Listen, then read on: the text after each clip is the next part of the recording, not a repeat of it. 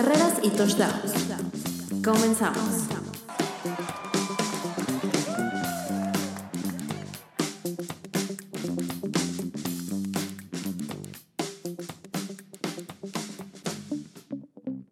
Bienvenidos una vez más a Entre Carreras y Touchdowns, a esta sección llamada Contratos Millonarios. Y el día de hoy, para hablar de mi querido Aaron Rodgers, tengo como invitado al colaborador de Radio 99, pero sobre todo al fan de los Packers más intenso que he conocido en mi vida. O sea, si ustedes van a su Instagram, el señor tiene, o sea, no, creo que no hay ninguna foto que no sea referente a, Green Bay. Omar, ¿cómo estás? Hola Pau, ¿cómo estás? Gracias por esa introducción. La verdad es, eh, eh, para eso, eso sí son piropos, ¿no? Eh, y sí, sí, casi, casi podría ser religiosa mi, fanatismo por los Packers. Creo que no he conocido a ningún otro fan de los Packers más intenso que, que tú. Eso es o sea, que siento que podrías irte. Creo que podrías irte a vivir a Green Bay antier, o sea, sin ningún problema, aunque no ah, hay nada en ese lugar. Seguro, seguro, podría vivir así en Lombardy Avenue sin problemas. No creo que puedas porque no hay casas. No, sí hay casas enfrente y, y, además decoradas como Lambeau Field. No, no, es todo, es todo un rollo ahí. Igual y o sea, lo voy a, tú serías feliz. Sí, ¿Tú serías feliz, sí, o sea, así como hay gente que tiene sueño de vivir, ya sabes, frente a la playa o en un depa en Nueva York donde se ve todo el skyline, si yo abro mis cortinas y veo Lambeau Field en la mañana, ya con eso, así. O sea, sería tu mañana perfecta. Sí, sí, exacto. Así un café viendo Lambeau Field, ya, con eso. Pues sí, sí me imagino. Y oye, ¿y cómo el día de hoy, más bien, este, ya lo dije, vamos a hablar sobre Aaron Rodgers y no precisamente eh, vamos a criticar el contrato, que es lo que se hace en esta, en esta sección del podcast, sino más bien vamos a hablar un poco del futuro y por qué entra en contratos millonarios, porque el hombre tiene un contrato muy millonario y al parecer, al parecer, pues ya le va a decir muy pronto adiós a Green Bay. Híjole, es una situación bastante eh, compleja, por supuesto. Eh, hay que recordar que él está en su penúltimo año eh, de contrato como tal, o sea, hay, hay, una posible salida en el 2022 para, para Rodgers, digamos que pudiera pedir una transferencia o simplemente que el equipo lo liberara. Y hay varias vertientes. Por una parte, y esto como contexto, pues que, que, un poco está del otro lado de la historia, ¿no? Se mencionó mucho el día del draft, además en la situación que fue, porque de hecho, si nos regresamos al draft de 2005, cuando, cuando los Packers seleccionan a Rodgers, eh, no, no transfirieron la, la, selección, o sea, tampoco fue este intento desesperado, simplemente vieron que estaba cayendo en el draft y que ningún equipo realmente lo estaba necesitando y eh, tomaron la oportunidad cuando la tuvieron en la vigésimo cuarta eh, posición, ¿no? Ahora, si bien los Packers estaban en la trigésima posición del draft, la antepenúltima selección de la primera ronda, tampoco los equipos que quedaban tenían necesidad de un coreback, ¿no? O sea, tampoco era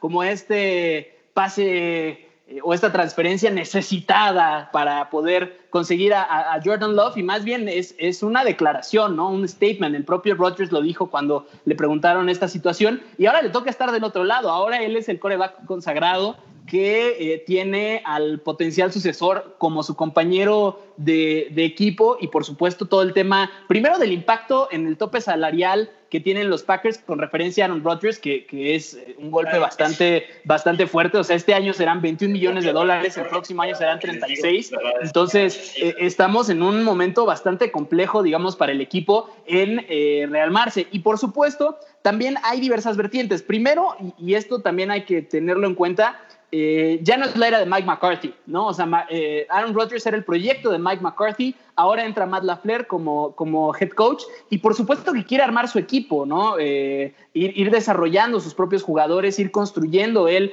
Sí, pero al final del día, o sea, bueno, es que aquí mi, situación, y sorry que te corte así, es que, güey, no era necesario. O sea, no, no. Jordan Love no era necesario, cero era necesario. No, más bien, el punto aquí es que no era necesario en ese momento. En ese momento tuvieron que haber agarrado un receptor, un corredor, como todo el mundo ya lo dijo, armas para Aaron Rodgers. Exactamente, eh, justo, justo a ese punto iba. O sea, el, el asunto de, de, desesperarse por un mariscal de campo, creo que habla justo como este golpe en el, en el escritorio por parte de la oficina de, de, los Packers, de decir, nosotros sí estamos apostando por el futuro, no es... Eh, no, estamos, no estamos en... Futuro, o sea, si lo hubieras, si lo hubieras, o sea, si lo hubieras esperado una segunda ronda a Jordan Love, lo hubieras agarrado en una segunda ronda. Nadie, nadie lo iba a a tomar, o al menos eso pienso yo. Nadie lo iba a tomar, eh, pues sí, o sea, más bien, ya habían pasado los equipos que tenían una necesidad de coreback y pues se vieron demasiado desesperados y to para todo el mundo fue una noticia un tanto extraña y supongo que para Love, para el mismo Jordan Love, si tú ves sí, claro, o sea, él jamás en la vida pensó que, que se iba, o sea, bueno, sí pensaba porque evidentemente hay pláticas antes de que pase el draft, eso todos lo sabemos. Claro. Pero al final del día, ser el sucesor, o sea, entre comillas, de, de Aaron Rodgers, mm, digo, para nadie sería una, para ningún coreback sería una mala idea, pero sí, no sé qué tan incómodo será que, pues no sé, en el momento en el que se vean las caras. Sí, exacto. Justo, justo a, lo, a lo que voy era eso. O sea, lo, los Packers eh, o la gerencia de los Packers está tratando de dar ese statement, de dar la declaración importante con este movimiento en el draft, siendo que eh, es, un poco, y lo puedo encontrar en paralelismo con The Last Dance, ¿no? O sea, uh -huh. en, en, el, en el 97 con el, con el bicampeonato. Que por cierto, por cierto, un paréntesis, buenísima. O sea, es la mejor, el mejor, bueno, miniserie que he visto en los últimos tiempos sobre todo sobre algún un jugador de, de, de, deporte profesional. Está increíble, véanla si no la han visto. ¿Y ya la acabaste tú? Ya, ya, justo. Yo iba, iba religiosamente semana, semana a semana y también coincido. Creo que, además creo que también refleja que se necesitan contextos, ciertos contextos para construir algo como Jordan. O sea, podríamos, digo, sin, sin, creo sin, que sí, o sin sea, clavarme mucho más, con eso, pero... No, es que por más, bueno, aquí vamos a abrir un paréntesis un poco grande. O sea, por más de que me pongas a LeBron, Kobe, bla, bla, bla, o sea, Jordan tenía como esa actitud de bien perrita de que nadie, nadie me va a ganar, soy el mejor y todos los que están en esta cancha me la hiperpelan. O sea, eh, fue lo que me di cuenta, digo, yo a mí no me tocó ver a Jordan y no Jordan Love, Michael Jordan, a Michael Jordan jugar y este, digo, yo era una pequeña cuando el hombre se retiró. Pero, o sea, sí dije, güey, la actitud de este vato era, o sea, una actitud soñada por cualquier deportista. Y sobre todo, creo que hay un antes y un después en el, en el mundo deportivo. Antes Seguro. de un Michael Jordan y después de un Michael Jordan. O sea, no hay dos. Por más de que alguien tenga más números, por más de que alguien ya la haya superado eh, pues en eso, en números, creo que al final del día es el mejor basquetbolista de la historia, ya lo dije, fin. Fin. Sí, o sea, yo, yo en eso nada más agregaría todo el contexto sociocultural en los Estados Unidos que se necesita para hacer esto. O sea, ¿a qué voy? Que ha habido Babe Ruths toda la vida, Joe DiMaggio, ha habido Tom Brady, ha habido Joe Montanas, y solo Jordan tiene este asunto que puede seguir ganando más dinero que Lionel Messi y Cristiano Ronaldo 20 años después prácticamente de que se retiró. ¿no? O sea, eso, claro. Es, eso creo que es el, el, el, lo más increíble y sobre todo lo que puede suscitar, o sea, justo, lo, estás, estamos hablando de alguien que no nos tocó ver por una cuestión generacional, yo me acordaré de un par de partidos con los Wizards, ya en el 2001, sí, 2002, exacto, pero ya no claro. era esa era, ¿no? Y, Digo, yo tenía y, tres años cuando él se fue, o sea... ¿sabes? Exacto, exacto, o sea, era, era, una, era otra situación, era otro contexto, y tenemos Jordan manía, o sea, toda la gente claro. está hablando de Michael Jordan. Además que digo, se favoreció del contexto COVID-19, quizá no hubiera tenido el mismo impacto en caso de, de, que estuvieran los playoffs del NBA y que se hubiera puesto ahí, no sé, un Lakers Clippers que se hiciera no, mucho creo. Morbo, Yo creo que se hubiera algo. tenido el mismo impacto porque al final del día es Jordan. O sea, sí. Como me sí, la pongas. Pero, no, o sea, sí, pero no se le dedicaría tanto contenido post-show si hubiera NBA. Bueno, o sea, digamos, en lugar de poner ser? los resúmenes, sale este contenido. Por supuesto que, que, que, todos tendríamos la misma Jordan manía y United Center en Chicago, si hiciera una proyección, tendría tantos boletos vendidos como cualquier venue del NBA que tenga playoffs. O sea, sin problema. Sí, sí, o sea, incluso pagaríamos por, por, algo, por alguna proyección especial, por algún contenido, por algo que por ejemplo, Si no hubiera estado en Netflix, siento que si lo hubieran puesto en alguna otra plataforma donde yo tuviera que ah, pagar un, o sea, algo adicional, sin problema alguno lo hubiera hecho. Ah, seguro, y sobre todo, quizá el primer capítulo ponte que te, tuviera un rating decente, ¿no? Porque es eh, televisión por cable, un cierto horario, no tienes la opción de, de on demand pero para el segundo capítulo, una vez que ya salieron los extractos del primero, todo el mundo se va a volver loco y al final esto, esto sucede y, hay que verlo. La NFL, que es la, la, caja maravillosa del entretenimiento de los Estados Unidos, que es el deporte más consumido, que los anuncios en el Super Bowl son un asunto ya, cuestiones culturales, ya que rebasan incluso al propio deporte y no ha habido una sola figura dentro de la NFL que tenga el mismo impacto que Michael Jordan fuera de, de su deporte. Pues el, señor, bueno, el señor Tom Brady supuestamente en un año también dijo, ah, yo también quiero sacar mi, mi miniserie, mi documental. Y pues a ver, no creo, o sea, en, ningún momento lo va a superar. O sea, mm, deportivamente hablando, creo que son, o sea, es, es, ¿cómo lo quiero decir? Si pones a Tom Brady como el mejor coreback de la historia, aún así no, no hay tanto impacto como un Michael Jordan.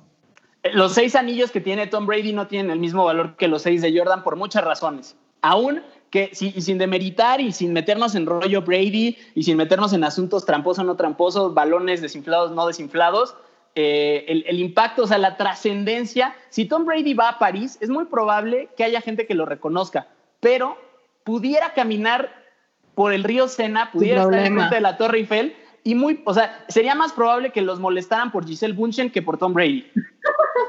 sí, claro. ¿No? Sí, claro. Y, en París más. Ajá.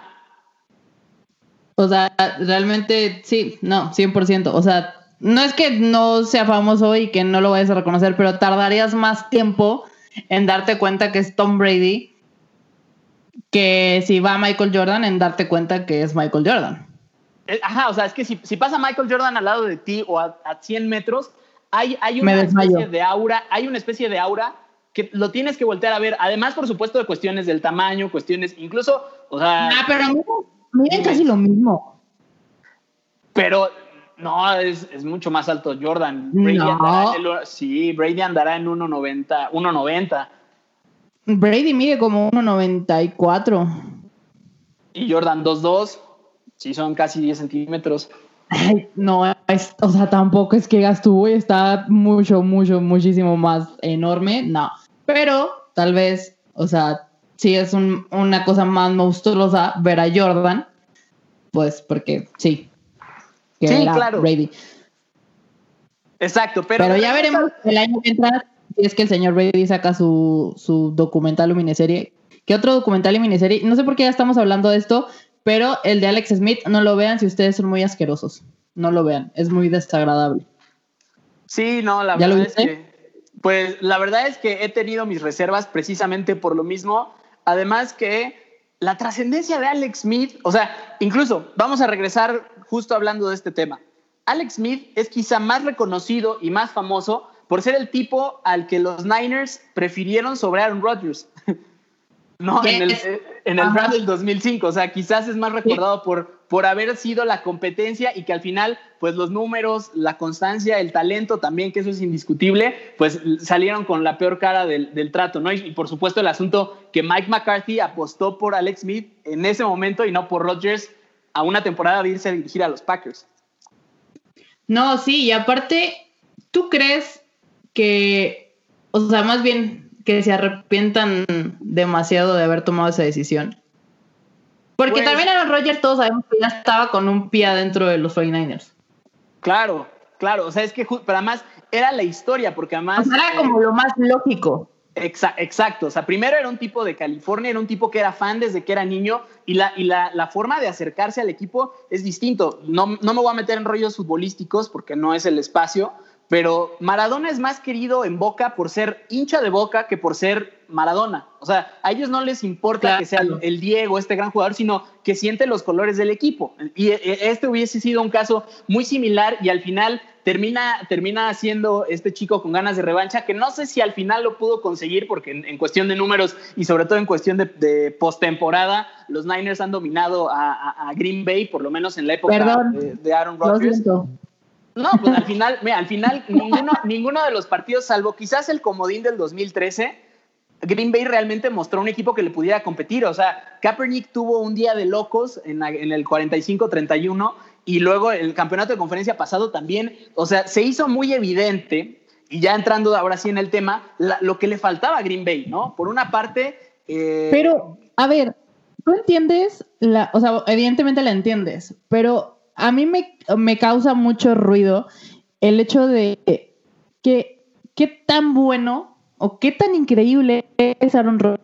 Y, y, sí, o sea, la verdad es que es mi coreback, o sea, mi segundo mejor, mi segundo coreback favorito, mi primero es, Drew Brees, mi segundo es Aaron Rodgers, pero me parece fenomenal e increíble que no tenga armas y aún así haga lo que hace. O sea, mm, son un poco exaltada en estos momentos, pero a mí me parece maravilloso. Sinceramente, en ese juego contra los 49ers, 49ers en del año pasado yo decía, por favor, Aaron Rodgers gana. O sea, y yo, porque te lo, o sea, se lo merece. ¿Sabes cómo se lo merece? Él.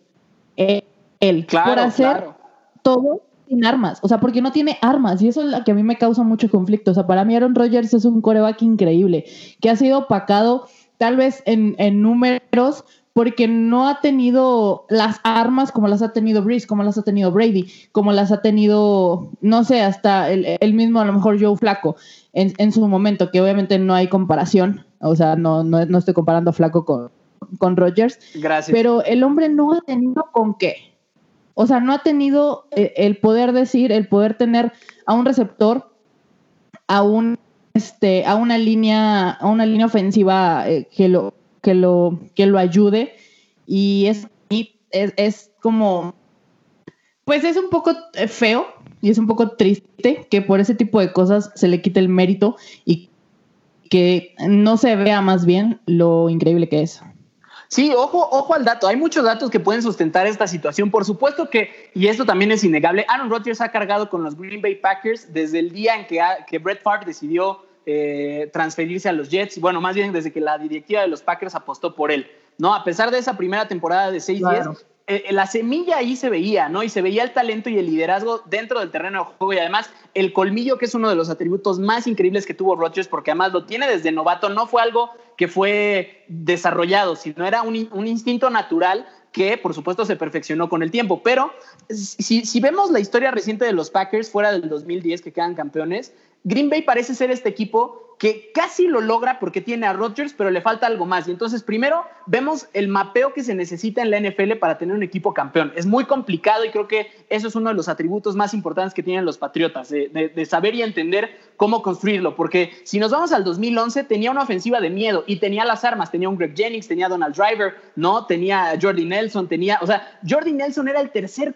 receptor de los Packers en 2011, la temporada que gana el MVP sin embargo, no tenía defensiva. Llegan los Giants, que era un equipo mucho más equilibrado, y los vencen en Lambeau Field. Luego, eh, al año siguiente, pues también un poco más discreto, pero también una ofensiva bastante poderosa. Llega a San Francisco y los pulveriza también en el asunto defensivo. Llega el 2013, San Francisco repite la dosis. Llega el 2014, donde parece que hay un equipo bastante, eh, eh, quizá el mejor equipo que ha tenido Rodgers en toda su carrera. Ojo, ni siquiera el de 2010 tenía tanto talento, parecía que en todas las líneas estaban controlados. Y llega Brandon Boykin, suelta el balón y los Seahawks se encargan de darle la vuelta, que ahí también hablaba un poco de, la personalidad del coach. Mike McCarthy fue muy tibio en esa final de conferencia. Él pierde solo esa final de conferencia, además, por supuesto, de los errores y de la suerte. Pero Pete Carroll demostró ganar ese partido y, llevó a los Seahawks al Super Bowl por la osadía, por ese gol de campo que hacen el engaño y todo, esas jugadas que no existían. Mike McCarthy jugaba con el librito y cuando el librito no funcionaba, Aaron Rodgers improvisaba y sacaba el, oso de la chistera, ¿no? El conejo de la chistera. Llega Esa jugada estuvo muy buena. No, no, fue una, eh, digo, cualquier jugada. La de los fue, todos nos quedamos boca abiertos así que. Yo ahí supe que Green Bay iba a perder el partido. En ese Yo lo porque- supe desde antes. No, eh, es que ahí, sea, regresan yo- al juego. Se- Es que Pete Carroll es, es un, un arma de ir al vestidor y volver y hacer, o sea, y que se haga todo bien. No sé cómo lo hace, no tengo la menor idea, pero es la magia que tiene ese güey. Sí, Entonces, sí, o sea, es, es motivador, claro. es- o sea, yo no sé qué les dice, yo no sé qué les hace, yo no sé qué pasa en el vestidor en el medio tiempo, pero cuando vuelven, o sea, vuelven con otra cara y parece que les pusieron, no sé, este, no sé, no tengo idea, pero, pero siempre pasa en los momentos importantes en donde debe pasar. La fórmula Y ese era de uno- Michael y ese era uno de ellos. Jam. Sí, Exacto. sí, o sea, al final se, se- se prueba, ¿no? Luego, 2015, eh, tienen un regreso increíble contra Arizona, un partido de poder a poder. Quizá ese también fue una cuestión más del talento de Larry Fitzgerald que, que- que otra cosa, porque al final también hay que reconocer cuando, cuando los otros equipos tienen individualidades y talento. O sea, ese, ese partido lo ganó Fitzgerald con esa recepción que, que casi los lleva a la zona de anotación, ¿no? Eh, a pesar de, de que el momentum estaba con los Packers por el Ave María de Rodgers. Luego, en el 16, lo mismo, faltaba la defensiva y Matt Ryan, Matt Ryan, que era el tipo frío, el pecho frío, el que no podía manejar eh, las presiones importantes, los apalea en el último partido en Georgia Dome y bueno, ya luego fueron a hacer el oso al Super Bowl, pero bueno, ese no es el punto. Y luego pasa el, el- asunto de la clavícula, pasa una temporada, la peor temporada en el 2018, regresa esta temporada y justo eh, creo que hay, hay puntos positivos, ojo, de, de este nuevo esquema de la Flair, que es equilibrar la carrera con el pase. O sea, Aaron Jones se convirtió en el MVP de la temporada para los Packers, eso también no, no hay ninguna duda al respecto. Y eh, como que le quitaron presión a Rodgers, pero lo, lo que suena lógico o lo que cualquier persona con dos dedos de frente pensaría es, ok, equilibra, equilibra el juego para que las defensivas no puedan ganarle a Green Bay porque no saben por dónde pueden llegar, ¿no? Al final, si tú le das esos dos segundos a Aaron Rodgers, te va a aniquilar porque va a poner el pase donde Sí. lo tiene que poner, ¿no? Es- Eso, eso es y lo que es la que tiene. Exacto, eso, eso es algo muy Aaron Rodgers. O sea, si tú le das dos segundos, en esos dos segundos te gana el partido. Pero el problema es que no juega solo. Exacto, hay una línea ofensiva que siempre hay lesionados. Hay, o sea, Green Bay siempre es un hospital y es algo que, que constantemente discuto con mi papá, que además fue quien me enseñó a, a amar los colores de los Packers, que es como nunca Green Bay puede presumir un equipo sano. O sea, siempre hay una No. ausencia, siempre hay un liniero ofensivo que falta y justo en ese liniero ofensivo que está el novato, el chavito, le pegan a Rodgers y si le pegan dos, tres veces a Rodgers, lo sacan eh, de quicio y si, si está la oportunidad dentro del marcador, puede ganar el partido con magia, pero al final no puedes hablar de un equipo competitivo. O sea, el- el- el- quizá los fanáticos de Green Bay tenemos una estima a Aaron Rodgers porque sabe competir, sabe ganar los partidos. Él, y justo era, era lo que decías, al final es, es un asunto de su mentalidad, es un asunto de su talento también, que es, es indiscutible, eh, pero en el largo plazo los Packers son contendientes, pero no pueden aspirar a un título porque faltan todos estos elementos. Y ahora, tienes una, un, Pero, pero te das cuenta, o sea, es, volvemos a lo mismo. Tú dices, no, puedes, no pueden aspirar a un título porque faltan cosas, pero aún así me parece increíble el cómo llegan sin, sin nada de lo que se necesita o de que un equipo, o sea, por ejemplo, final de conferencia el año pasado, eh, Rogers contra Jimmy G, o sea, te, lo voy a decir y es, eh, creo que es evidente, no, no deberías de enojarte por eso, o sea, si tú pones a to- todo el equipo de los 49ers, evidentemente es un equipo muchísimo mejor en todas las posiciones que me pongas, excepto el coreback. Pero Sí, de ahí en más, de ahí en más, es, es, era muchísimo mejor. Y aún así fue, bueno, la verdad es que no fueron contendientes, o sea, fue un juego muy fácil y lo sabes, pero estaban ahí. O sea, no sé si es la, el talento de Aaron Rodgers, la disciplina de Aaron Rodgers, pero sí sé que fue gracias a Aaron Rodgers. Igual, si me, pusiste, si me ponías a los Seahawks, o sea, que fue en el, en el juego adicional, si me ponías a los Seahawks y yo decía, no mames, o sea, ni en drogas, ni en drogas gana Green Bay. O sea, no va a pasar.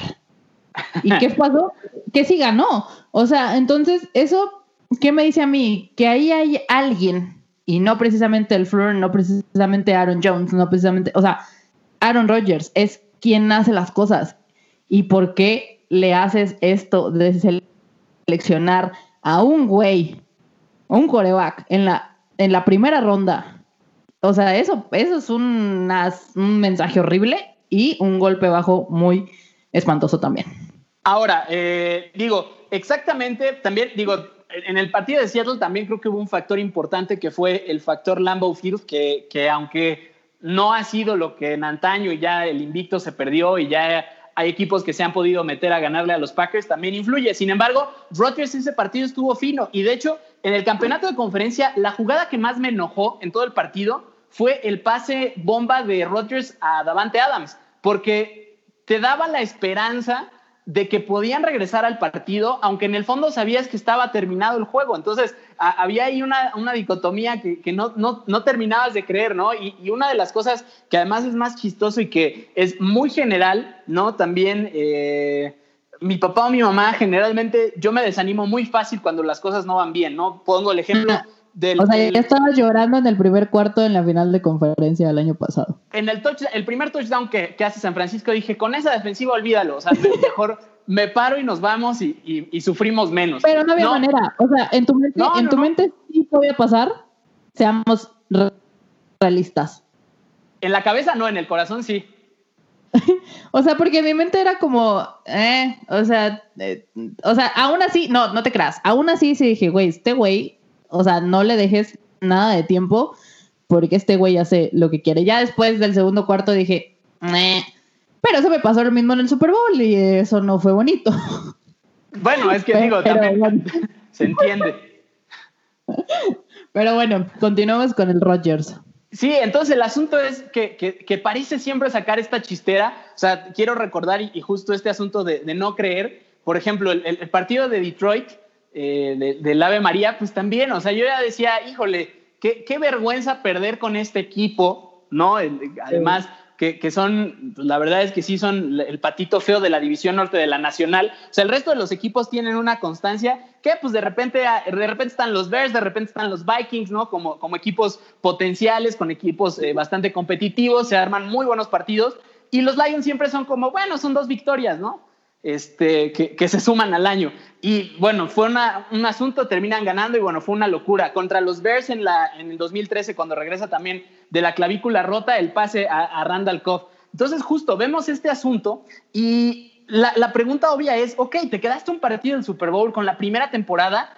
Pues, la, la cuestión lógica es, necesita Green Bay ciertas armas, ciertos elementos para que Rodgers pueda construir este equipo porque además la parte física, si bien ha estado lastimado y si bien es un coreback frágil dentro, eh, entre comillas, o sea, no es Brett Favre que juega 280 partidos consecutivos con el vulgar roto y, toda una circunstancia, no, no es el Iron Man, pero es, es un mago, ¿no? O sea, al final, y esto también hay que dejarlo muy claro, Brett Favre es un tipo muy carismático, es un tipo, era un tipo genial, era un tipo que te gustaba verlo, y aún así creo que está por debajo en talento y en habilidades con relación a Aaron Rodgers. Aaron Rodgers me parece el, jugador más talentoso que ha jugado en los Packers en la historia.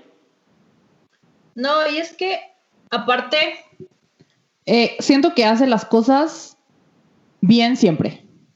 Y si no siempre, me atrevo a decir que el 97% de las veces que Green Bay sale a jugar, es, es, o sea, eh, vaya, es, es un placer verlo, ¿sabes? Porque incluso sí siento que si no en la primera ronda se lleva por ejemplo, no lo necesitas, porque tienes a alguien que lanza un pase y lo pone en las manos. O sea, si yo estoy jugando con Green Bay, Aaron Rodgers me lanza un pase, yo lo voy a callar porque Aaron Rodgers me lo mandó, ¿sabes? Y yo no, no, o sea, no te juego absolutamente nada de fútbol americano. O sea, no, no, no pasa.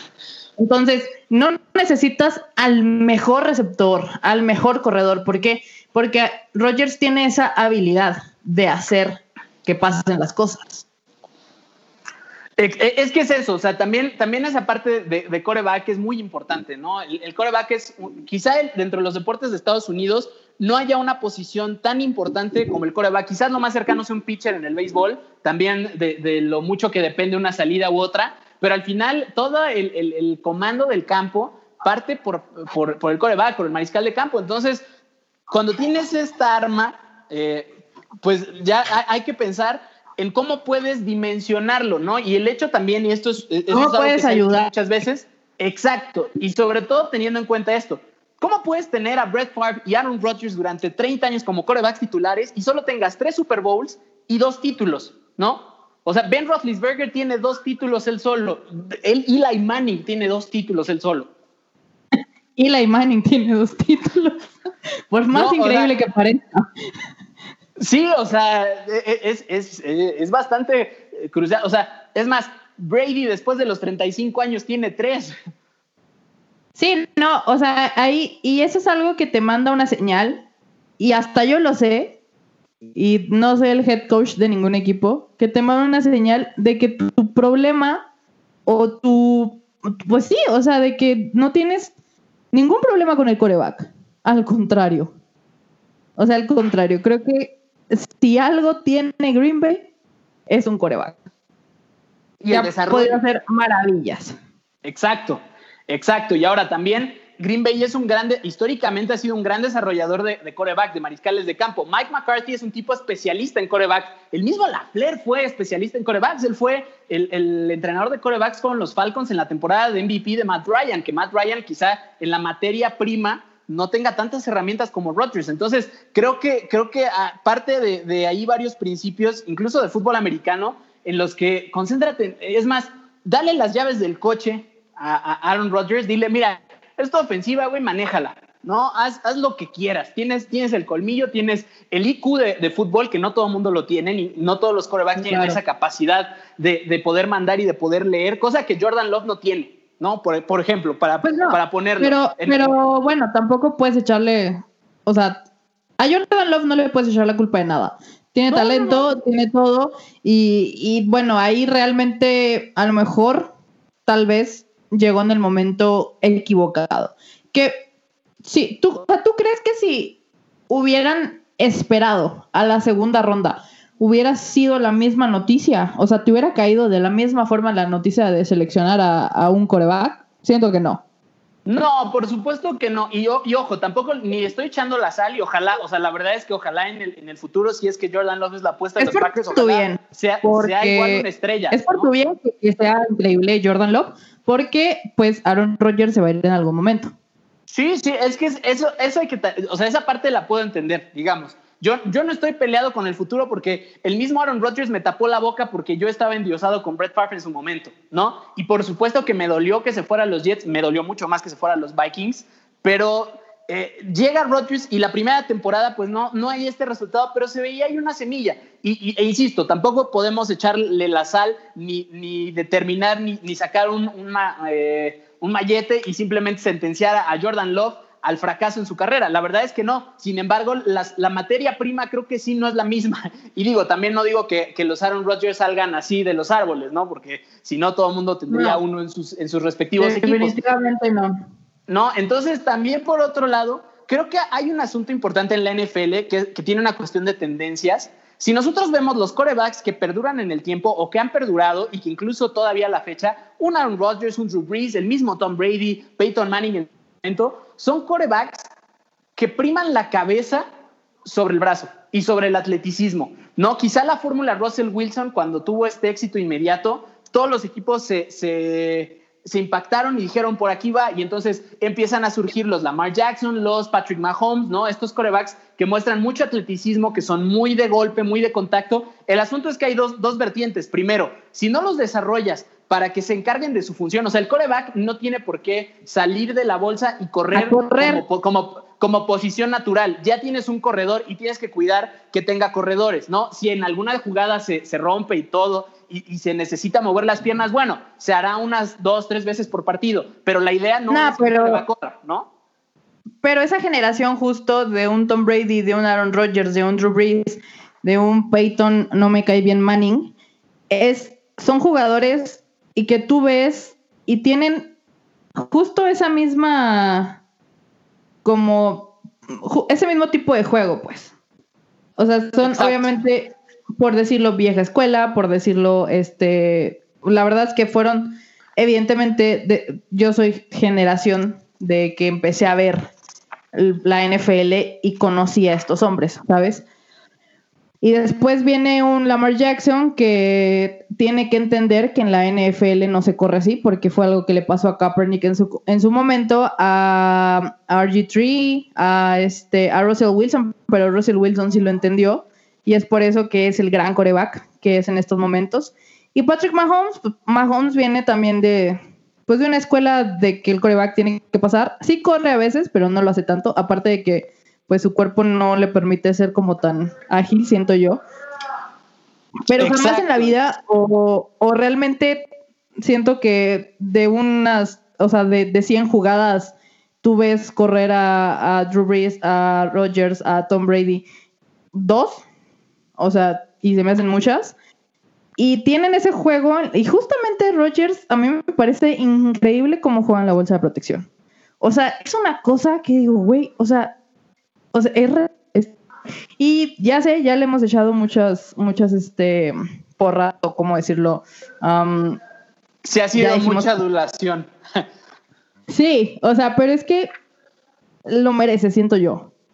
Siento que, que a lo mejor y, ya está él mismo en el momento en el que escuchó que, que habían elegido a, Love, eh, tal vez ya hasta sintió un respeto o sea, porque cargar tantos años con un equipo al hombro sin que sin que sin que realmente McCarthy quiera, o sea, haya querido ayudarlo, por así decirlo. Siento que cargar tanto tiempo sí no está cool. ¿Sabes? Sí, claro, por, supuesto. por más chingón que seas, o sea, por más chingón que seas tú como coreback, como jugador, como lo que sea, cargar tanto tiempo con esa responsabilidad y hacer tantas cosas y que te paguen de esta forma, porque sí, o sea, quieras o no, sí fue un golpe bajo, o sea, no creo que lo haya tomado con la mejor, este, pues como, no sé, con la mejor actitud. Eso, mm, siento que al final del día va a ser un respiro para él dejar a los, a los, a los Packers en algún momento.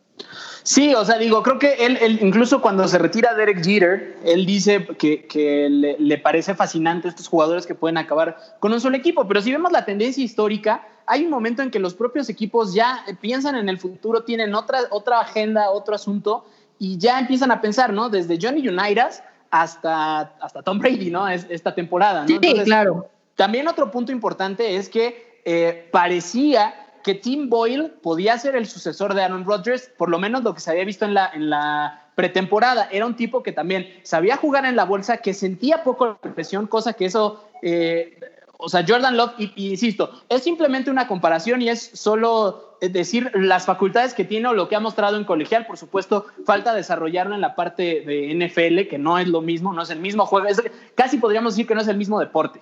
Entonces, eh, el asunto es que la, capacidad de decisión que tiene Jordan Love, por lo menos en lo que se ha visto, no tiene, no parte de ese mismo principio. Y pareciera que, que los Packers se están convirtiendo en un equipo terrestre, siendo que nunca, ha sido, nunca han sido equipos un equipo de, vocación terrestre. ¿A qué me refiero con esto? así como tenemos en el fútbol o en el béisbol modos de juego, e, es más, el mismo básquetbol y que también lo veíamos ahí en, The Last Dance con, la, estrategia que, mamó eh, Phil Jackson, ¿no? De, ahí, en Chicago.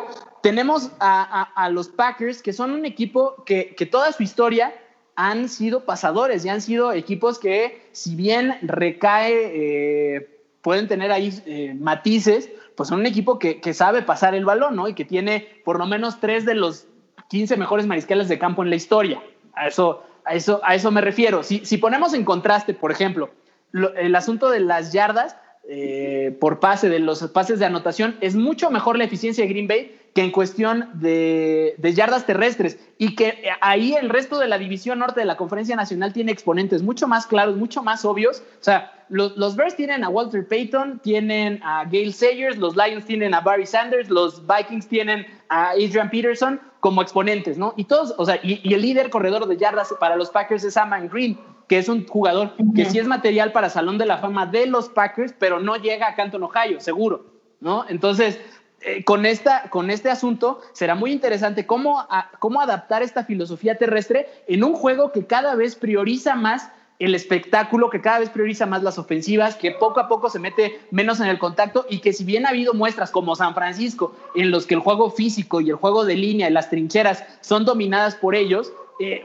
también estamos viendo que si hay una tendencia ya como al atleticismo y a la muestra y a la manifestación de, pues sí, de, ¿cómo decirlo? De, de gracia, de gracia, de, de, despliegue de talento, ¿no? Entonces, creo que también habría que entender el futuro inmediato del NFL y yo creo que, que, Rodgers después de estos dos años tomará una decisión. También, ojo, si, algo aprendimos de The Last Dance es que hay ciertos jugadores cuya mentalidad y su competitividad, cuando se alinean en el punto perfecto, puedes desatar una bestia.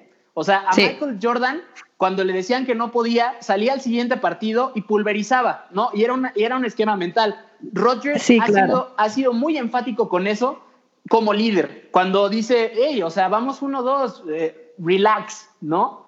O pierde, pierde tres partidos consecutivos en el 2016. No, no, o sea, si no te gusta cómo está la mesa, la cambias.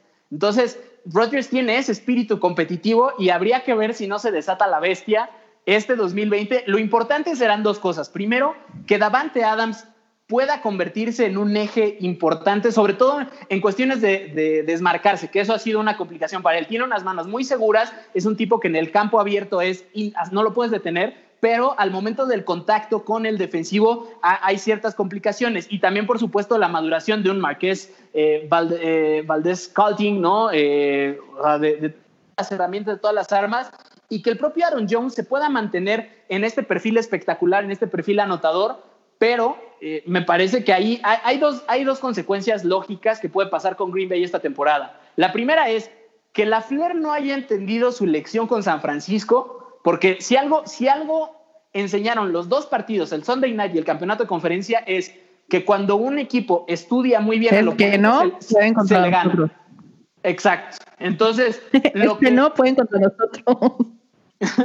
eso debió aprender. eso debió aprender a, poder hacer metamorfosis y entender que a veces hay planes de juego que, pueden funcionar en ciertos partidos contra ciertos rivales, pero es importante ir cambiando y tener distintas herramientas. Y si tienes a uno de los mejores en el negocio, ¿no? En lo que hace y uno de una de las posiciones y no la posición clave del deporte, dale las llaves, déjalo que haga y también no digo que no desarrolles a Jordan Love, desarrollalo. Y si algo puede emanar de, de Rodgers, pues también que mejor, ¿no? Y, y sobre todo. Claro, o sea, ¿quién, ¿quién, no va a querer esa escuela, no?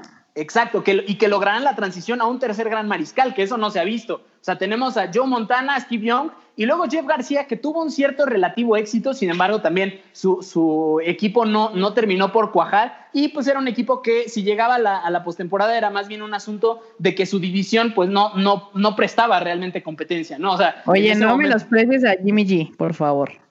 No, no, no, yo digo a Jeff García en, aquel, en aquel momento. No, yo sé, pero, o sea, bueno, mencionaste a Joe Montana, Steve Young y obviamente la transición, obviamente no es a Jimmy G, pero estoy jugando, fue un Ah, no, no, pero, digo, no, no, es que... Alex, Smith, no es cierto eh, tampoco. Exacto, todavía, todavía Alex Smith, es que parecía ser, ¿no? Pero incluso ve, ve, ve ese momento, o sea, tienes cuatro títulos en los ochentas, uno en los noventa, pases a ciertas rondas, incluso creo que alcanzan un campeonato de conferencia en el 2001 contra Nueva York.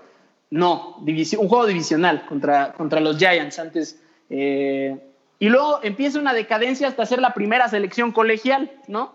Entonces.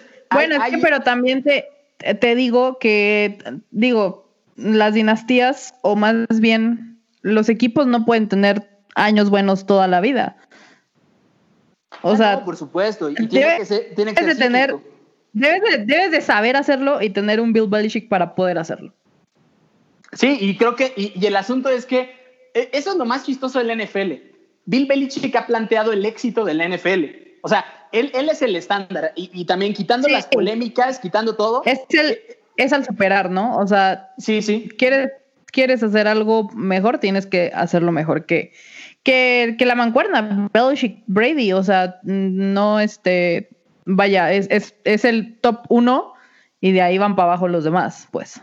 Sí, sí, es que él es la medida, pero además mantener 20 años de este equipo, aunque sea con la base Brady, pero, pero hay que entender, o sea, si lo vemos con, con relación a esto, o sea, la, la, la oficina de los, de los Patriots le confió a Bill Belichick este, el desarrollo de este chico, que además fue algo muy fortuito y que si se hubiera lesionado, si no se hubiera lesionado Drew Bledsoe, quién sabe qué canto estaríamos haciendo. Al final salió y al final estamos seis Super Bowls después, nueve partidos de campeonato para los, para los Patriots. Entonces, eh, pero él ha entendido cómo se juega y ha entendido que no es un asunto, eh, que no es un asunto de, ah, pues sí, tengo a Brady ya, ¿no? Cuando quiso jugar a darle el balón a Brady. Tienes que armar. exacto, tuvo una, pero justo, una grandísima temporada es no el Super Bowl. Pero justo Belichick es el claro ejemplo de que no porque tengas al, a los, vaya, a los mejores en, en su posición vas a ser el mejor.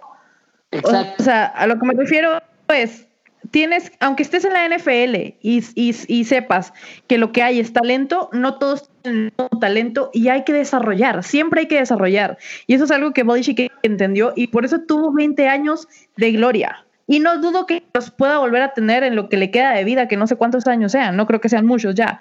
No es cierto, esperemos que sí sean muchos. Pero a lo que me refiero es de que la gente piensa, o más bien, los siento que los head coaches a veces piensan de que me voy a, voy a comprar a este güey por 20 millones de dólares y él me tiene que hacer todo y lo tiene que hacer todo él y se acabó, no tengo que hacer nada más.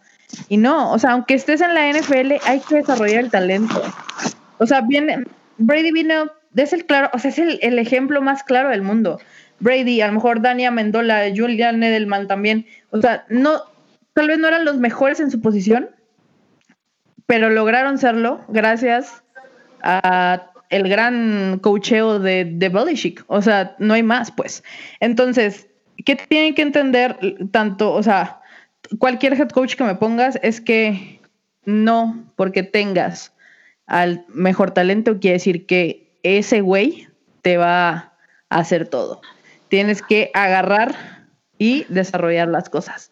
Y siento que no todos lo entienden.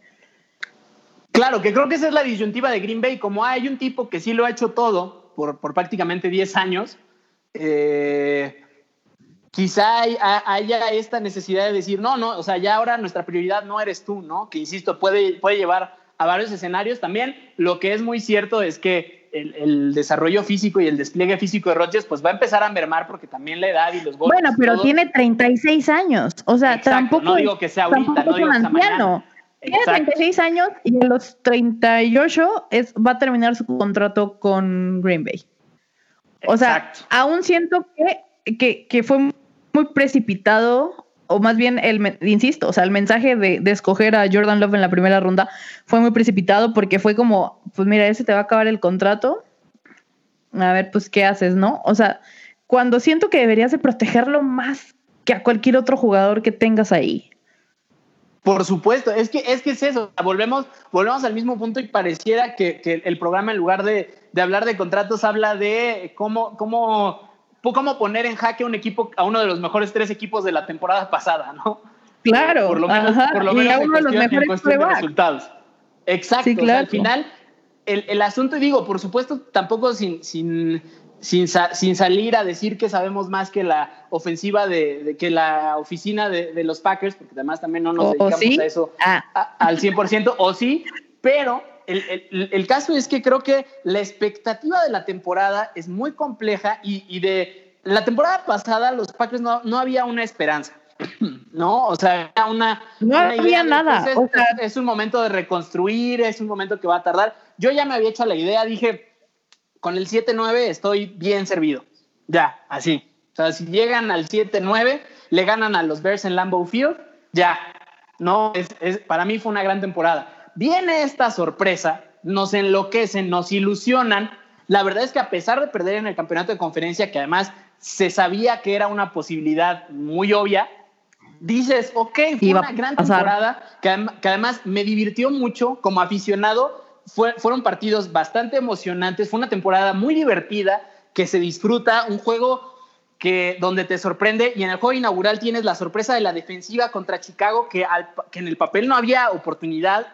Tienes estos eh, una serie de partidos de, victorias que no se esperaban. Le ganas a los Chiefs digo sin Patrick Mahomes y todo pero le ganas a los Chiefs en Arrowhead Stadium, lo cual también tiene una valía, barres a tus rivales divisionales en los seis partidos del año. O sea, era un ¿Cómo te escenario sentiste que, ya habías ganado, ¿Sentiste que ya habías ganado el Super Bowl después de que le ganaron a los Chiefs? Claro. Por lo menos, por lo menos ahí entendí que la Flair tenía un talento como entrenador, que también lo tiene, ojo. Pero sí, es que, es que siento que cualquier persona que esté, o casi, casi cualquier persona que esté en un deporte profesional, evidentemente va, a tener el talento, ¿no? O sea, no están ahí nomás por su cara bonita. No, claro, pero hay, Este- hay, hay ciertos matices donde no necesariamente se desarrolla luego, luego, ¿no? Sino que Exacto. es un periodo de, re- de reconstrucción, dos, tres años en los que Pero le das, no- eh, oportunidad y esto fue inmediato, ¿no? Pero, o sea, bueno, tú podrás decir, Green Bay está en un perio- periodo de reconstrucción. Sin embargo, sí siento que no, o sea, no era necesario, ¿sabes? O sea, tendrás que reconstruir y ver porque tu coreback todavía es joven, en teoría es joven, y te puede servir, ¿qué te gusta? ¿Cinco años más? Sí. sin problema alguno. Entonces, ¿por qué, ¿por qué darle esa presión? Y aquí ya, ya casi como para cerrar, porque ya llevamos 50 minutos este, alabando a Aaron Rodgers. ¿Tú crees que al final del día, bueno, todos supimos, Brett Favre dijo que Aaron Rodgers iba a ir porque él no tenía por qué ser el, el maestro, no de las palabras, pero algo así, el maestro de Jordan Love. Y tiene toda la razón. Sin embargo, a- o sea, tú, ¿cuál crees que sea el futuro de Aaron Rodgers? O sea, es muy temprano para hablar de eso. Digo, todavía le quedan dos años más de, de contrato. O uno, dos o uno. Dos, dos, dos. O sea, tiene Dos 2020 años. y 2021. Sí, o sea, ya le quedan dos, años de su contrato, que fue un contrato bastante que eso, o sea, que, o sea, sí es, tiene un contrato muy grande. O sea, sí es un contrato millonario, por eso estamos hablando de él aquí. Pero, ¿cuál sería el futuro ideal para Aaron, Rodgers? ¿Quedarse en Green Bay o definitivamente decirles muchas gracias, ya nos vemos y hola, no sé, cualquier equipo que, que le pague, ¿qué te gustan? Eh, 25 millones por, do- o sea, por año, por dos años. Si me lo preguntas con la tripa, te diría que tiene el material para aprender del error de, de, de Brett Favre y que se tardó. O sea, si bien un día pudo regresar como el hijo pródigo, llegó al Salón de la Fama como Packer y, y tuvo ahí un reencuentro bastante lindo, también no hay que olvidar que hubo años muy complejos de Brett Favre contra la afición de Green Bay y viceversa. ¿no? Entonces, eso por una parte. Por otro lado, también Aaron Rodgers tiene una personalidad distinta a la de Brett Favre en función de que... eh, No, es que, o sea, sí siento que no es- puedes comparar uno con el otro. O sea, simplemente no se puede. Si lo quieres ver como por historia y esas cosas, ok. Pero, nah.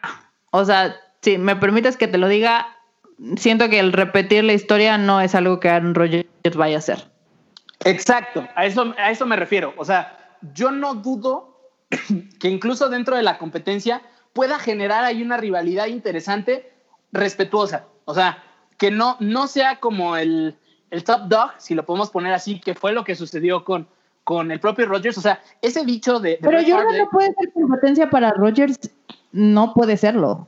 No, no, no, no, ojo, no. Me refiero a que eh, Brett Favre cuando llega a Rodgers dice, yo no tengo la obligación de cuidar al niño, ¿no? O sea, yo no soy No. de nadie, yo soy, yo soy Don Brett Favre, que, que además tenía su punto, por supuesto.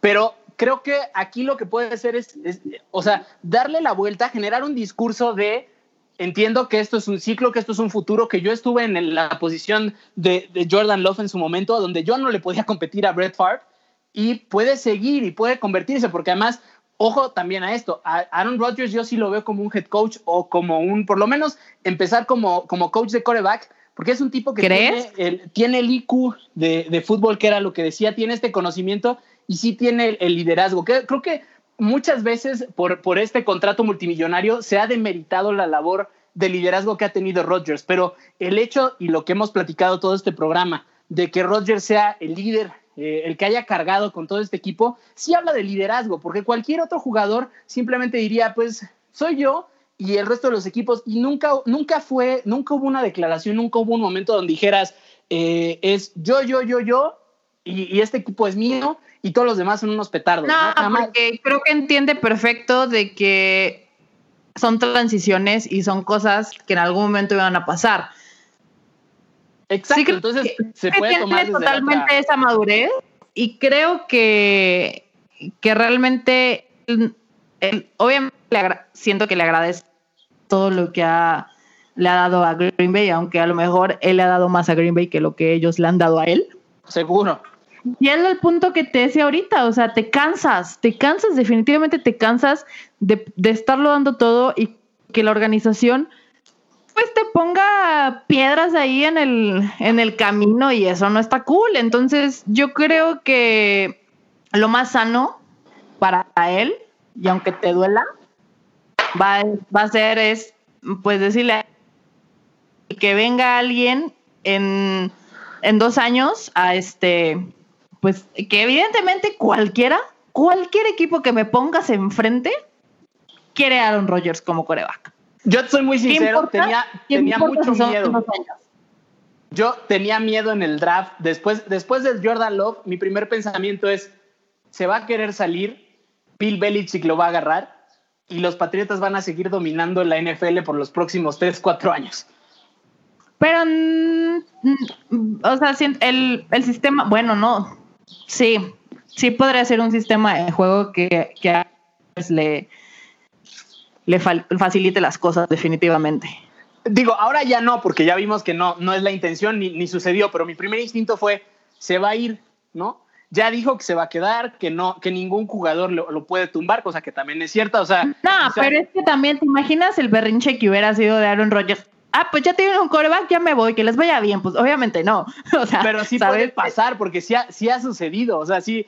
Sí, pues, pero, pero, o sea, también ese berrinche de niño chiquito pues eh, no, no, no creo, ¿sabes? No, no, no. Sí, A lo mejor lo piensa, pero también dice, o sea, a lo mejor tiene la misma mentalidad de Jordan y decir, eh, o sea, este güey a mí que, o sea, no mames, jamás en la vida vas a ser como yo, soy mejor que tú mil veces y así, ¿no?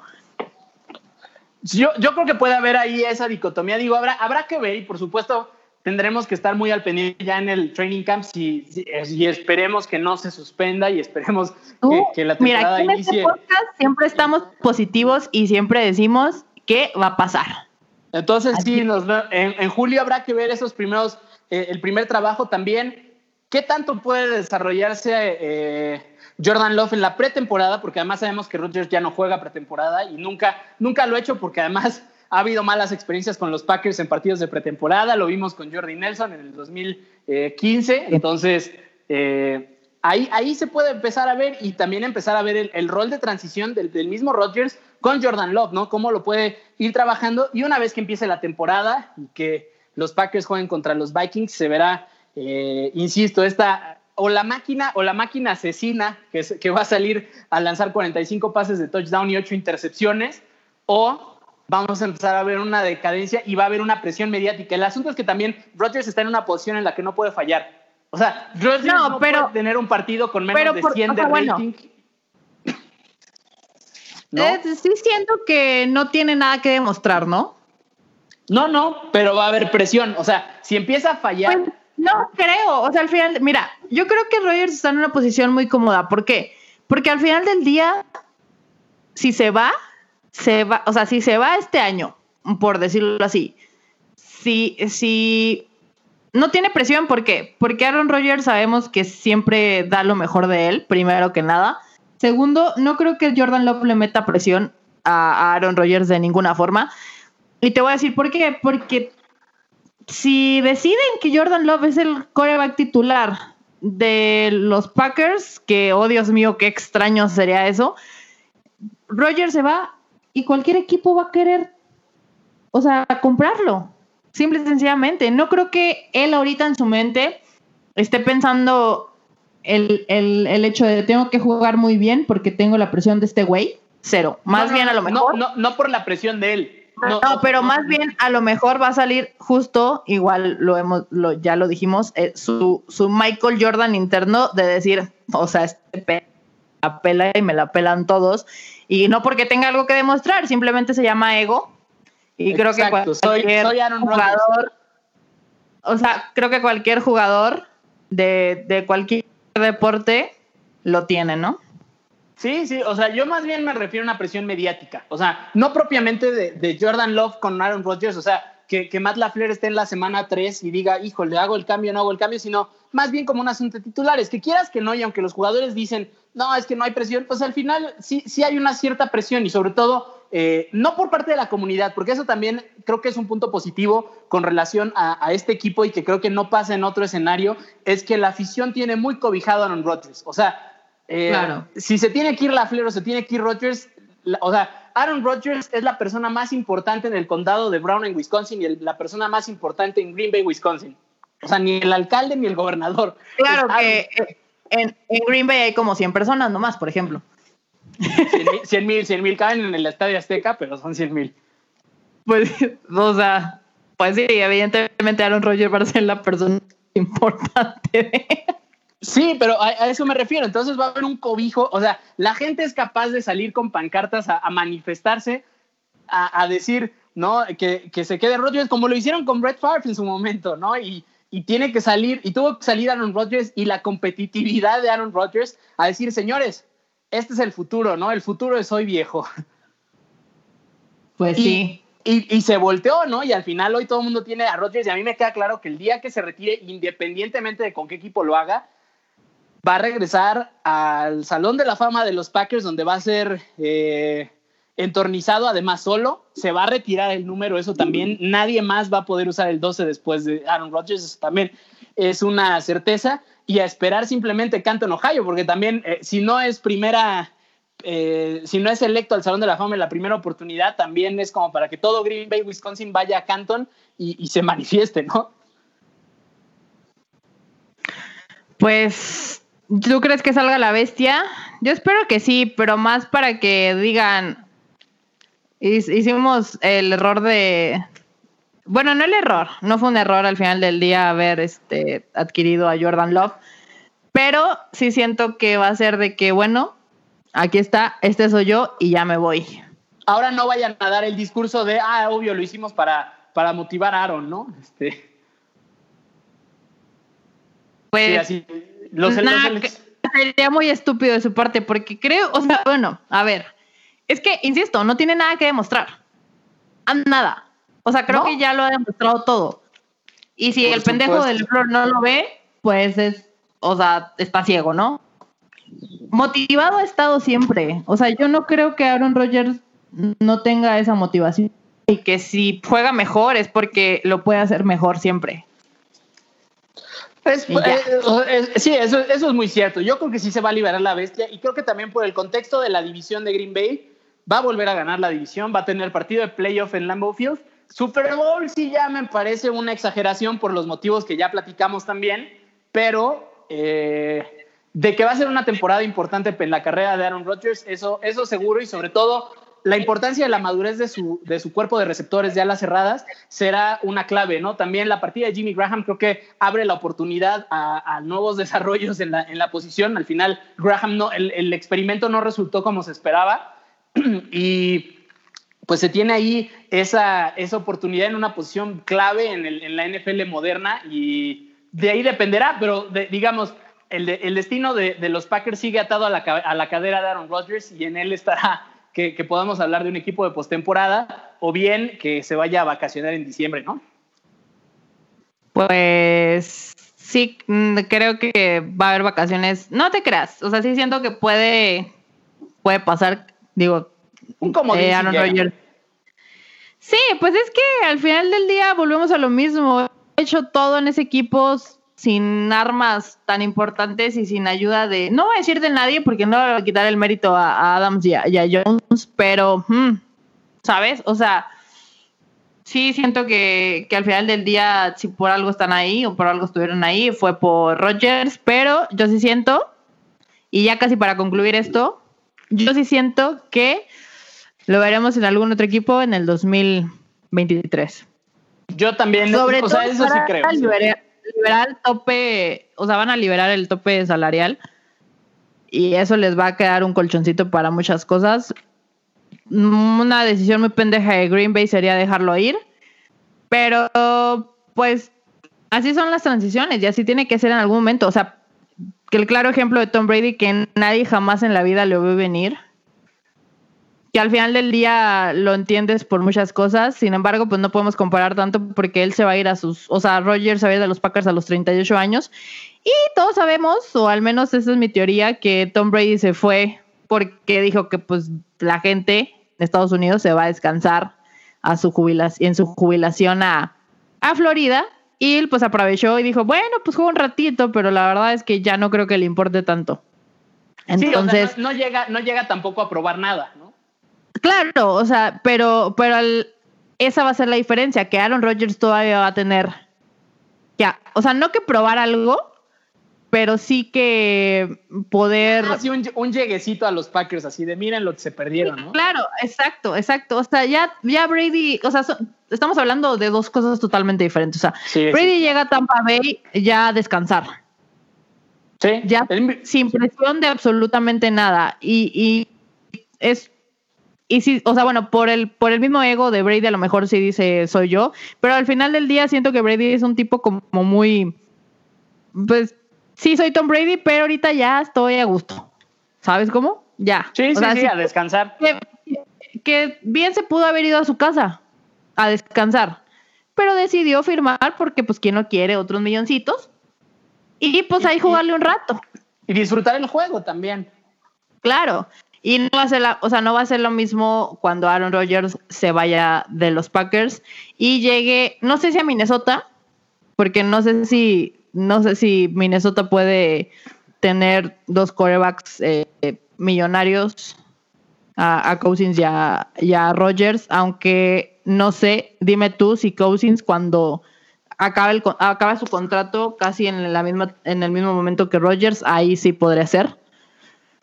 Porque Kirk Sí. Cousins pues, no sirve para nada, pero Minnesota sí no creo que sea el lugar de, de Aaron Rodgers. A lo mejor No, digo, obviamente lo, obviamente lo dije como, como un trauma, un trauma del pasado y como un dolor que- nos provocó en la temporada 2009. Al final, creo que también la clave para Green Bay sería y la, la transferencia, o sea, pensar en simplemente liberar del contrato a, Rodgers, pues no los exime del pago, ¿no? Entonces, lo, lo que necesitarían sería liberar ese espacio y tendrían que ponerlo ahí eh, a transferencia, que, que el resto del contrato lo tuvieran que pagar otro, otro conjunto. Y eh, pues sí, al final la cuestión de las edades, la cuestión de la salud será muy distinta y pues creo que será una temporada bastante sui generis ya de por sí por el contexto en el que estamos todos, ¿no? Este, y si a esto le sumamos pues todo este asunto y, y sobre todo lo que, lo que hemos hablado en cuestión del, del mercado y de lo que significa Green Bay, Wisconsin para, para la NFL y para ese equipo, pues es todo, es todo un asunto, ¿no? Entonces creo que eh, digamos que los Packers son los que están con la presión, no, no tanto Rodgers, y creo que eso era lo que debíamos de haber planteado más bien, que, que son los Packers Sí, los que tienen, exacto. los que tienen esa, esa presión y los que van a tener a todos los medios encima, porque además eh, digamos que Rodgers es, es, es un poco la víctima, ¿no? En, en, este, en este em, fenómeno o en esta transacción, en esta selección del propio Jordan Love y el propio Jordan Love también, que al final tiene ese daño colateral en el que si Rodgers sale peleado con los Packers, pues va a tener todavía más presión de demostrar que no fue un error por parte de, del equipo haber dejado el tipo que estaba antes y al, y al además se, convertirse en este tercer gran sucesor, ¿no? Bueno, segundo gran sucesor de una camada de mariscales y sobre todo mantener, ¿no? Ese, ese orgullo de los Packers que entre los 70s y los 80s se vio arrastrado y lo que también es cierto es que por lo menos desde los 90s hasta el día de hoy pues sí han sido un equipo que, ha mostrado cierta regularidad, que son invitados constantes a la postemporada, que han sido un equipo bien armado, que son un equipo competitivo y que, que despierta el orgullo de esa comunidad tan pequeña, ¿no? Sí, pues al final del día, ya dándole ahora sí conclusión a todo esto, Aaron Rodgers es increíble, es maravilloso. Si los Packers lo dejan ir y va a pasar, pues ya van a caer un poco de mi gracia porque eh, sí, o sea, sí tengo que decir que los Packers es mi segundo equipo favorito de la NFL, pero, pero por Aaron Rodgers. ¿Ca? O sea, sí. No, ya estás bien subida en el barco, ya no, no mientas. No, pero, o sea, yo, o sea, no soy fan, no soy fan de Green Bay. Es mi, o sea, no soy fan de Green Bay. No me voy a poner una cabeza de queso ahorita. ¿Sabes? No va a pasar. Eso pero sí soy muy al fan. principio. No, sí soy muy fan de Aaron Rodgers. Muy fan de Aaron Rodgers. O sea, sí. Y va a caer de mi gracia el equipo en el momento en el que Aaron Rodgers dé un paso fuera de. de. De Lambeau de, Field. de Lambeau Field. Ajá. De la Y mía pues, a también ver van a caer un poco, pero también, también hay que entender No, no como seas, no fanáticos seas, que... no seas que- fan de los Pats. No, No, no, espera, deja- déjame terminar justo. Van a caer de mi... La, la oficina va a caer de mi gracia, pero también hay que entender que un jugador no es un equipo, que estamos Claro. ante, ante la franquicia con más historia en el fútbol americano profesional y que pues, al final es el pueblo chico de los juegos grandes. Y, y creo que si bien hemos disfrutado estos tiempos de bonanza, eso también me lo ha dicho mi papá, dice, es que tú eres un niño malcriado, aguántate los 70s y aguántate los 80s como yo me lo fumé de un equipo intrascendente, del equipo al que nadie quería llegar. O sea, a ti ya te tocó la época papita, ¿no? Ya te tocó Super Bowl 31, Super Bowl 45, campeonatos de conferencia, ¿no? Aguántate en las malas. Sí, sí. O sea, ya te va a tocar sufrir como yo he sufrido en los últimos años con los 49ers y como los fans o entre comillas fans de los Pats van a sufrir sin Tom Brady. Exacto, pues ahí está, ahí está la prueba de amor y estoy dispuesto a pasarla. Así seamos primera selección colegial, ahí vamos a estar con nuestra cabeza de queso. Bueno, vemos, vamos ya, este, en dos años te hablo para ver qué sucedió con, con, con ese amor que le tienes a los Packers. No, que la verdad, no, o sea, seguro. por favor, no, no, tipo de persona que desagradable que cambia de equipo nomás, así como de calzones, ¿no? Ya lo dijo la película, uno puede cambiar de cara, de casa, de familia, de novia, de religión, de Dios, pero no, uno no puede cambiar de pasión y no, no, estamos, estamos bien subidos en el 1265 de Lombard Avenue y ahí nos vamos a quedar hasta, hasta que el cuerpo no dé más. De verdad que eres la persona más fan de los Packers que conozco en la vida. O Eso sea, es- para mí es no un hay. halago, muchas gracias. No hay, o sea, no hay, no hay, no, no, o sea, ni siquiera yo me sé la dirección exacta de, del, ni siquiera del Yankee Stadium, por ejemplo. No, pues mira, Ni Dios, siquiera Dios familia y los Green Bay Packers. Chris Lombardi lo dijo, las tres únicas cosas que importan en la vida son Dios, la familia y los Green Bay Packers. No en ese orden. Pero Bueno, está bien, sí, los neta, es que, es que sí, la verdad es que los fans de Green Bay, sobre todo eh, en el pequeño pueblo, son una cosa de locos. es, es el mejor lugar para ver deporte en este planeta, así lo puedo garantizar. No lo sé, vemos, después me invitas. Va, me parece, pero que juegue San Francisco allá, porque ya, ya mucha visita a Santa Clara. Pues es que Sí, Nos- toca- Es una cuestión calendárica. Sí, pues no, no, no es mi culpa, no es mi culpa ser mejor. No, háblale, háblale a Roger Goodell y dile, oye, pues no, este, queremos, este, pues pon un partido allá en Lambeau Field, no sé, un Monday Night como el último que hubo, ¿no? Hablando, hablando de Rodgers. Para poder eh, aplastarlos en su casa, ¿no? No, no Sobre creo, todo. no, no, porque Lambeau Field es la fortaleza inquebrantable. Sí, pero nuestra defensiva es una defensiva, no voy a decir inque- inquebrantable porque... eh, Mahomes probó que no. pero eh, sí, este... mm, no sé, mejor ya no voy a decir nada. Me parece bien. Estúpido Mahomes, estúpido Mahomes, te odio. No, es estúpido, no. Mira, le puedes decir te odio y le puedes decir maldito, pero no, estúpido no. No, la neta. Pero estúpido, ¿no? No, y lo, lo peor de todo es que yo ya estaba festejando eh, en Twitter diciendo que nos, que, que a ver si esta sí, sí nos remontaba y no sé qué, y tras, toma, lo hizo. Desperté De a la bestia, yo creo. Yo creo que fue, al- fue, a sus fue, a- fue al, al vestido y dijo, mira esta vieja, ¿qué le pasa? Y ya, morimos. Sí, sí, despertaste a la bestia, ni modo. Lo odio. No, no lo odio, todo bien, fue un Super Bowl bueno. Fue una temporada muy buena en la cual evidentemente nadie esperaba nada de los 49ers y les dimos todo, o nos dieron todo más bien. Sí, no, o sea, o sea, si nos ponemos la verdad en el contexto de la última temporada, nadie daba un peso por los Niners, nadie daba un peso por los Packers, nadie daba un peso por los Titans. O sea, no, tres, por, los Titans, deja tú los Packers, los Titans. Sí, sí, o sea, nadie se esperaba esas finales de conferencia y al final fue una buena temporada, o sea, como cierre de la temporada sí, creo que fue muy agradable y lo único, o sea, lo único bueno de todo este coronavirus y de la pandemia y todo es que no me ha permitido distraerme del hecho de que ya falta muy poco para que regrese la NFL. Muy, muy poco. Esperemos que, esperemos que pase pronto. Las últimas noticias que han salido al respecto es que ya muchos equipos están eh, abriendo las puertas. Eh, el condado de Los Ángeles, que era el que estaba un poco más indeciso de, de, hacerlo o no hacerlo, dijo que sí van a permitir eh, eventos deportivos, sin embargo, obviamente sin, sin público. Pero mira, mientras lo podamos ver en la tele, yo soy la más feliz. Yo ya estoy ansiosa de que el 4 de julio se, se marque el opening day de, de la MLB, porque ya no puedo seguir viviendo de esta forma. Sí, sí, eso, eso de estar consumiendo Bundesliga como que sí harta, ¿no? Un momento. No, yo ni siquiera eso. Yo, tú sabes que yo fútbol y yo no, no, no nos llevamos bien y ni aunque sea el único deporte que pueda haber en la vida va a pasar, ¿no? Prefiero ver mil veces las repeticiones de cualquier juego de béisbol y de, de NFL, incluso de NBA, que ver fútbol, soccer. lo sé, lo sé, por eso por eso te estoy molestando. Igual y podrías ver, hay un par de partidos que están pues, así, te, los firmo como garantía. El juego divisional del 96 y el campeonato de conferencia del 97, velo, son una delicia. De la nacional, obvio. Está bien, lo voy, a, lo voy a pensar y lo voy a buscar en, NFL Network. Sí, sí, Oye, no te va a caer tan bien mi Fred, pero ahí está.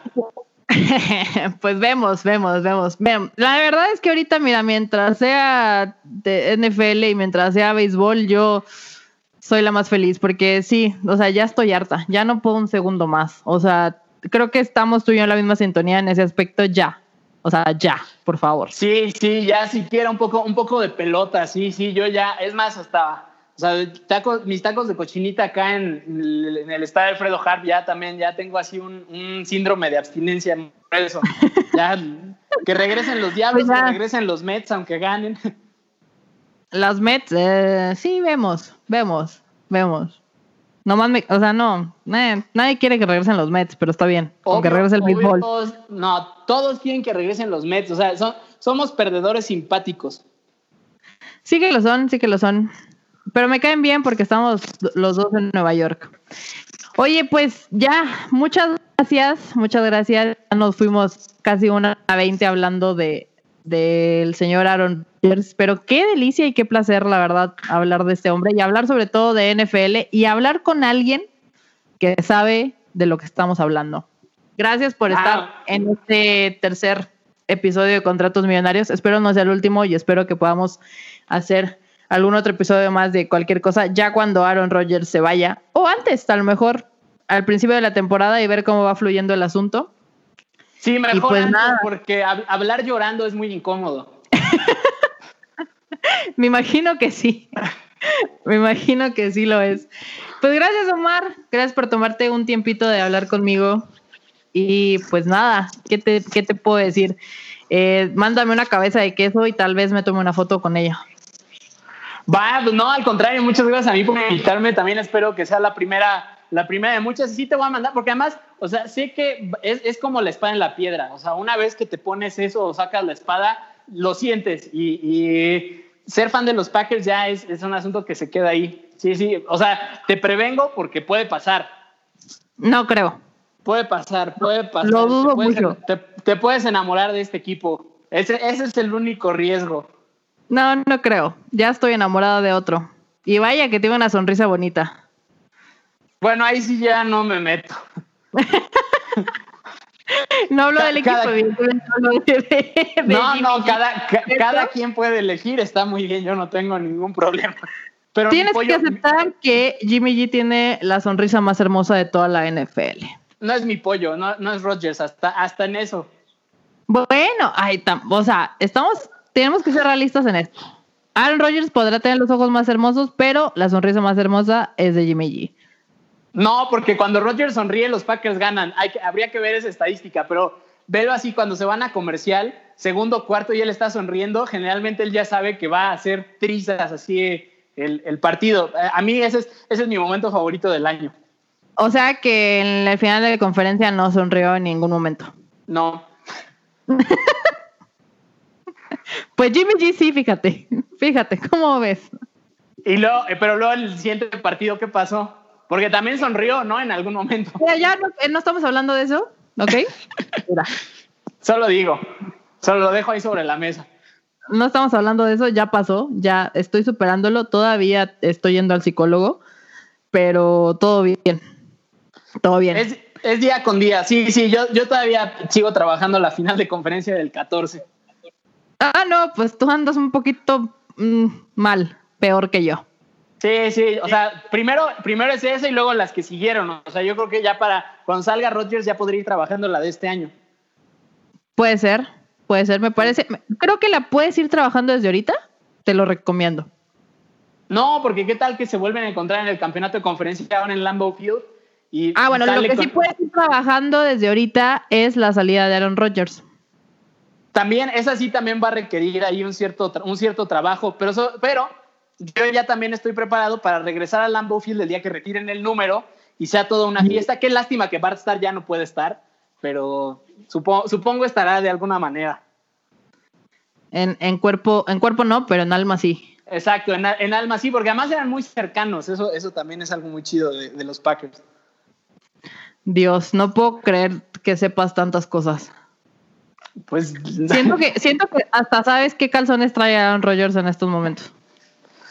no, no lo sé, en este momento habría, habría más bien que preguntarle a Danica Patrick, supongo que ella está más enterada que yo de- al, al respecto, pero, en- o sea, si, si lo sé, en ese momento salimos y compramos la misma marca y así, y a lanzar Aves Marías. No creo que funcione de esa forma, pero puedes intentarlo. Vamos a intentarlo y ya, ya lo platicaremos. Va, me parece muy bien. Pues nada, gracias de nuevo por estar acá y ¿qué, te digo? ¿Qué te digo? Sé siendo ese, sigue siendo ese fan de, de los Packers tan extravagante, solo como tú sabes. No, hombre, al contrario, muchas gracias. Si quieren revisar toda la extravagancia que, que dice Pau, estoy en arroba OmarRGC y ahí puedo estar platicando. Yo de los Packers puedo hablar todo el día y de NFL también. Bueno, de todos los deportes puedo estar hablando todo el día, así que dense. De los Packers más. Pero sí, vayan a seguirlo en sus redes sociales. También síganme a mí como arroba Pauli más 10 en Twitter, en Instagram y en TikTok. Ya sé que en TikTok no he subido nada últimamente, pero no lo sé, amigos. Ya tal vez lo haga la siguiente semana. Voy a pensarlo. Y pues nada, esto fue entre carreras y touchdown. Gracias, Omar. Qué no, placer. seguro, al contrario, al contrario, igual fue un placer. Nos vemos en otro episodio. Nos vemos. Bueno, no nos vemos. Yo porque siempre digo que nos vemos, no nos vemos. Escúchenme en otro episodio, escuchen el podcast del sábado y adiós.